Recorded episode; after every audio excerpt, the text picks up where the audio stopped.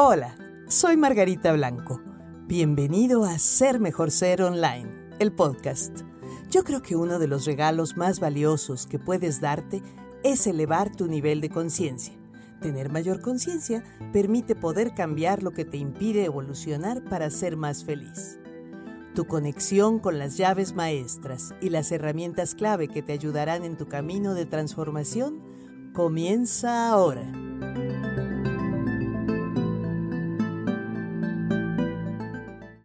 ¿Qué tal? ¿Qué tal? ¿Cómo están? Me da muchísimo, muchísimo gusto de verdad saludarlos. He estado esperando este momento desde hace un buen, buen rato. Soy Margarita Blanco y bueno, estamos aquí en el episodio número uno de el podcast Ser Mejor Ser Online. Eh, en este podcast vamos a hablar sobre los diferentes elementos que se requieren y que podemos ir juntando en nuestro haber para elevar nuestro nivel de conciencia. La mayor parte de las personas quiere vivir su vida más bonito, quiere tener una mejor relación de pareja, quiere llevarse mejor con sus hijos, quiere sentirse mejor consigo mismo, pero ¿cuál es el problema? Que mientras no eleve su nivel de conciencia, no puede cambiar cosas que le están lastimando o que están siendo dañinas porque no las ve. Entonces, en el programa, en el podcast de este, este evento inaugural del día de hoy, bueno, pues te quiero platicar qué es esto de el niño interior, las heridas emocionales de la infancia, de qué manera nos afectan y cómo podemos empezar a trabajarlas. Así es que vamos a empezar y primero que nada quiero que me pongas mucha atención y que escuches esto. Qué envidia ser un refrigerador. Él no siente nada. Pienso. Mientras lo observo fijamente y escucho el ruido, el ruido monótono de su motor. Tengo seis años de edad y hago esta reflexión una mañana sentada en el desayunador, moviendo nerviosamente mis pies que cuelgan de la silla mientras mi mirada vaga por el resto de los muebles de la cocina, sintiéndome sola, muy solita, aún rodeada de los seres que conforman mi familia. La noche anterior había sido como una de tantas, muy difícil. Fui a dormir a mi recámara, que quedaba justo arriba de la cocina.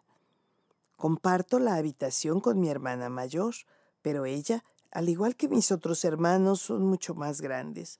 Y entonces, pues ellos se van, salen, se arreglan, tienen amigos, novios, novias, sus ocupaciones. Yo soy la más pequeña. No salgo. Esa noche, al igual que muchas otras, poco antes de quedarme dormida, escucho asustada desde mi cama las señales de la tormenta que se avecina mi padre comienza a levantar la voz más y más, y de pronto ya está gritando, manoteando sobre la mesa, diciéndole cosas feas a mi mamá. La voz de ella casi no se escucha, pero lo que dice o lo que calla ciertamente lo van irritando más y más y la tormenta se desata con furia. Me cubro las bajo las cobijas, no quiero salir. Mis manos me las estrujo una con la otra. Mis sollozos se ahogan y ahí estoy, sintiendo una angustia que me inunda y me rebasa. Me duele el estómago y quisiera no estar allí. Pero ¿a dónde puedo ir si solo tengo seis años de edad? ¿Por qué? ¿Por qué tiene que ser así? me pregunto. No hay respuesta. Sigo llorando asustada y temblando, hasta que me quedo dormida llena de tristeza y de inquietud. A la mañana siguiente, mamá está llorosa, triste. Tiene unos ojos tan, tan tristes. Y mientras me peina y me sirve el desayuno, me va diciendo una a una, como quien desgrana una fruta, todas las cosas tan horribles e insultantes que le dijo aquella figura a la que tanto admiro y quiero, pero que no entiendo por qué trata tan feo a esa pobre mujer que es mi mamá. Todo es confuso y muy, muy triste. Y cuando acaba de atenderme y de informarme, mamá se va de la cocina y me quedo peor de triste, observando y de algún modo envidiando al refrigerador. Esto que les he leído es el inicio de una de las cartas de Perla, este personaje imaginario que es el personaje principal de mi libro, Sanación Emocional del Niño Interior.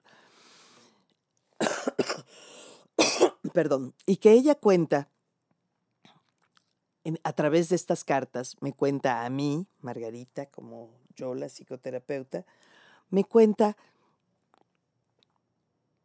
estas cosas que ha sufrido de niña y que de alguna manera le han marcado y le han llevado a vivir situaciones que la hacen sentir muy triste y muy mal cuando ella ya es una mujer adulta. Y sobre eso es lo que te quiero platicar. Realmente yo estoy convencida de que toda la gente quiere ser mejor ser.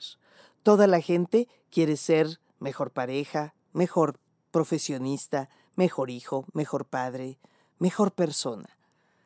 La cuestión es que quererlo no es suficiente si no tenemos herramientas. Y para tener las herramientas necesitamos estar consciente de que necesitamos crecer con esas herramientas. Porque si decimos, no, no, no, no, no, yo así la llevo, yo así puedo, yo así estoy bien, pues no, no, no, no vamos a abrirnos a recibir esas herramientas. Entonces, verdaderamente cuando tú te sientes, por ejemplo, eh, muy solo, vas a, si tú no estás contento contigo mismo y no la pasas bien contigo mismo, pues vas a pescar cualquier araña que pase y que digas, me pesco de la que sea. Y bueno, si la araña es linda, pues más todavía, ¿verdad? Más fácil. pero, pero no importa. O sea, puede ser lo que sea con tal de no estar solo. Yo te quiero preguntar, ¿te has sentido frecuentemente vacío, triste, inadecuado, poco valioso, con, con deseos de cambiar, de ser más feliz, pero sin saber cómo lograrlo? ¿Te recuerdas a ti mismo como un niño o como una niña que en su infancia quizás vivió algún tipo de abuso, ya sea sexual o físico o emocional o verbal? ¿Has tenido relaciones de pareja conflictivas, codependientes, y sin entender por qué una y otra vez repites el mismo patrón? ¿Te asusta, como decía yo hace un momento, tu soledad? ¿Te da miedo encontrarte sin pareja y prefieres lo que sea con tal de no estar solo? ¿Vives tu vida como en blanco y negro? ¿Te deprimes con frecuencia? ¿Tienes quizás adicciones que quisieras dejar? Tal vez te duele o te hace sentir culpable cómo te comportas con otras personas que son la gente que más amas. Quisieras ser más fuerte y más independiente, pero mm, crees que no puedes lograrlo. O tal vez tienes arranques de ira y de explosiones violentas que luego te hacen sentir muy culpable. Y a pesar de todo eso, sabes que tienes un enorme potencial y que puedes hacer algo mucho mejor con tu vida. Si eso te pasa, lo que está diciendo todas estas conductas es que tienes a un niño interior herido, lastimado dentro de ti. Entonces, a mí me encantaría, por ejemplo, que me platicaran, que me pusieran, que me contestaran en sobre este, este podcast que vamos a empezar a tener, que me mandaran sus preguntas. Oye, a mí me pasa esto. Yo tengo una relación de esta forma o de esta manera con esta persona, o yo no encuentro qué pasa conmigo porque si me mandan preguntas como muy concretas, yo puedo tomar esas preguntas y sobre esas preguntas empezar a platicar. Por eso hoy, este primer día, este primer eh, encuentro de Ser Mejor Ser online, una de las cosas que quiero pedirte es que cuando acabemos este podcast vayas a un espejo y que en el espejo te veas a los ojos y trates de no estarte haciendo juicios y diciendo, ay, qué pasa, ay, qué gordo, ay, qué flaca, ay, qué viejo, ay, qué arrugada. No te hagas juicios sobre ti mismo y simplemente obsérvate a los ojos. Observa tus ojos y vas a ver que dentro de esa mirada vas a encontrar a tu niño, a ese pequeñito, a esa pequeñita que vive dentro de ti. ¿Qué cosa es nuestro niño interior? El niño interior es fundamentalmente el núcleo de nuestro ser emocional, la manera como aprendimos a reaccionar desde nuestras emociones, la manera como empezamos a actuar a nivel emocional, como aprendimos que pasaba en casa, cómo se manejaba en casa el miedo. Cuando mamá tenía miedo, ¿qué pasaba? Cómo reaccionaba, cómo nosotros como niños recibíamos el miedo de papá o el miedo de mamá, o el enojo de alguno de ellos, o la tristeza. Alguien me decía, por ejemplo, pues mi mamá nunca recuerdo haberla visto por muchísimo tiempo a la luz del día. Siempre cuando llegaba yo de la escuela estaba ella en penumbras en su recámara con las cortinas cerradas, acostada. Imagínate cómo impacta en, en el corazón, en el centro de la emoción de un niño ver a su mamá permanentemente deprimida o ver a su papá permanentemente colérico o verlos a los dos peleando sin cesar como, como oíamos que Perla se sentía aterrorizada de oír a sus papás peleando en la planta baja de la casa. Y muchas veces los papás dicen, está dormido, no se da cuenta. El niño es niño, no es tonto. Entonces los niños se dan perfectamente cuenta, porque aunque uno trate de fingir o de hablarse como si nada, hay alrededor un campo energético de como de cuchillos de acero que el niño lo siente. Entonces, realmente el niño en su condición de, de pequeñito tan frágil es muy vulnerable y va a ser fundamentalmente muy vulnerable al abuso, al abuso de, de, de, faltas de respeto, de insensibilidad, de grosería, de indiferencia y muchas veces también una manera de abusar sobre el potencial del niño es consintiéndolo en exceso. Es, no, no, no, yo te peino, no, quítate, yo te amarro los zapatos, no, tú no sabes combinar tu ropa, yo te la dejo preparada todo. Es decir, te siento que no eres capaz y por eso yo lo tengo que resolver. Entonces, muchas veces de la manera como estos adultos empiezan a educar a los niños, pues es repetir el mismo molde con que estos adultos a la vez fueron criados, que es desde seres que no han sanado sus heridas emocionales y entonces vuelven a repetir estas mismas huellas de rechazo, de tristeza, de abandono sobre la nueva generación. Y así vamos perpetuando una y otra vez. Y ese jovencito cuando empieza a crecer con todas sus heridas, pues se va a buscar una jovencita, una chica o alguien muy lindo que con sus propias heridas le recuerden a él las que él trae en casa, de casa. Y a ella lo mismo. Y entonces empieza un patrón neurótico una y otra vez. Y luego, pues, ¿qué crees? Que para resolver que ya no sea tan pesada la carga, dicen, vamos a tener un bebé. Y entonces empiezan ahora a fastidiarle el destino a alguien más que llegó de invitado a esa, a esa relación. Entonces, uno de los mayores regalos que podemos hacer nosotros mismos es sanar a nuestro niño interior, sanar estas heridas emocionales de la infancia. Si podemos sanar esas heridas emocionales de la infancia, de verdad que la vida nos empieza a cambiar. ¿Cuáles son las ventajas de sanar las heridas emocionales de nuestra infancia? que nos podremos dar cuenta cuando está actuando el niño herido y lastimado. está haciendo un berrinche a su pareja, está casi huyendo en el trabajo para no enfrentar el miedo ante el jefe, está eh, poniéndose a beber como una uva para tratar de apaciguar la tristeza que siente.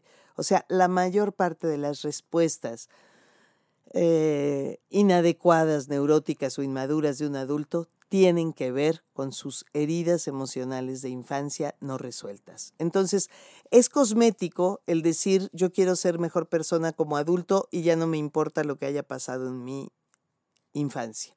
Importa todo, todo.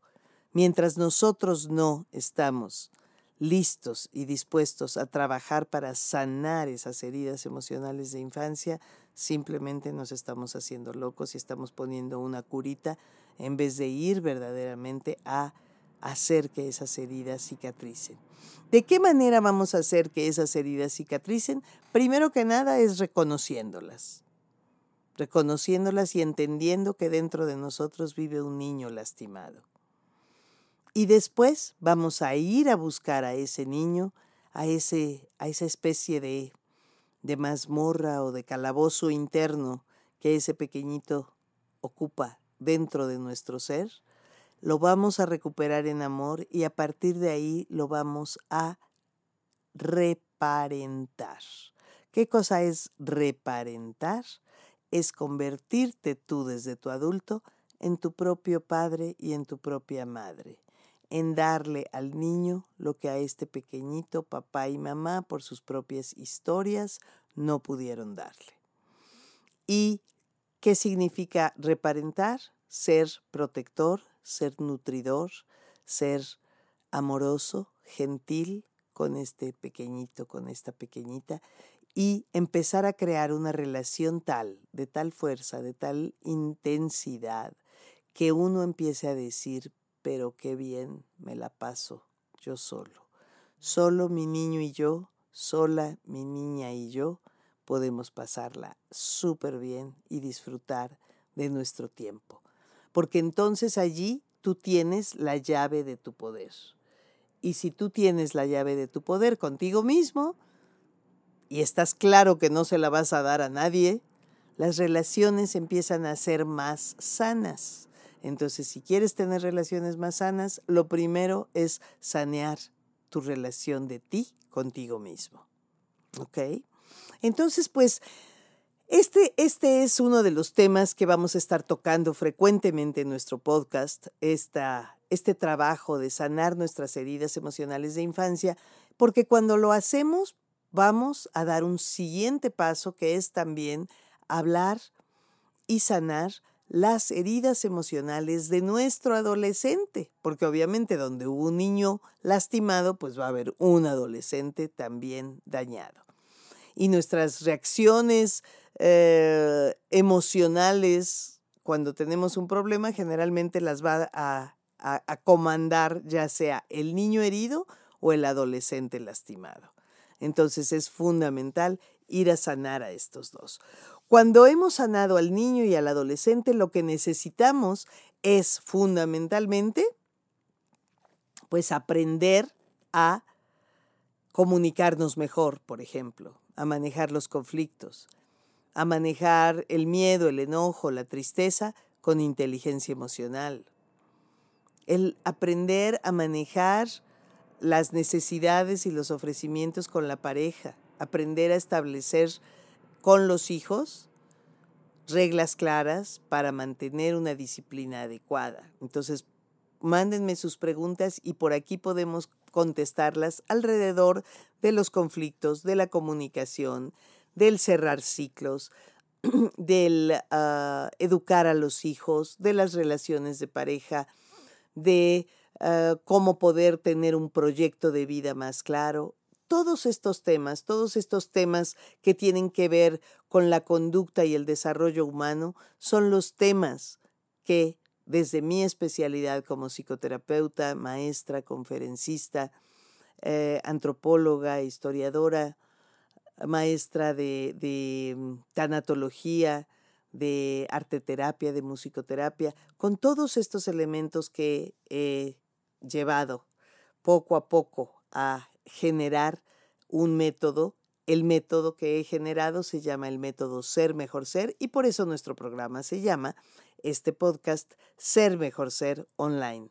Porque muchos de mis cursos y talleres que he ido creando, pues ya se están vendiendo también de manera online. Entonces ya tengo alumnos en, en Bolivia, en España, en diferentes lugares de Estados Unidos, dentro de la población latina, en Chile, en Argentina. Estamos haciendo una gran comunidad y una gran familia de personas que estamos apostando por ser mejor ser, por convertirnos en nuestra mejor versión.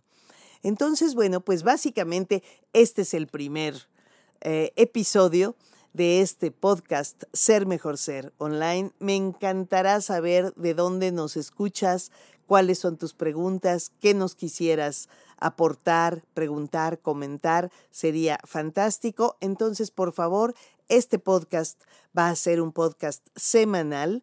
Entonces, te espero en el segundo episodio para que sigamos platicando de todas estas posibilidades maravillosas que hay de transformarnos para adquirir herramientas y con esas herramientas hacer esta reingeniería interna y podernos convertir en la mejor versión de nosotros mismos.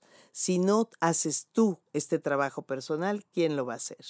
Y si no lo haces ahora, ¿cuándo? Cuando hayan pasado 5, 10 años, cuando hayas hecho más daño, cuando te hayas lastimado más a ti, el momento es ahora. El instante presente es lo único que tenemos verdaderamente cierto y nuestro. Entonces, te invito a que nos sigas en todos los episodios de Ser Mejor Ser Online y pues me dará muchísimo gusto tener este espacio de encuentro contigo cada ocho días. ¿De acuerdo? Pues muchísimas gracias por estar aquí desde la Ciudad de México. Te mando un enorme abrazo y recuerda que la evolución es una cuestión de esfuerzo personal. Hasta la próxima.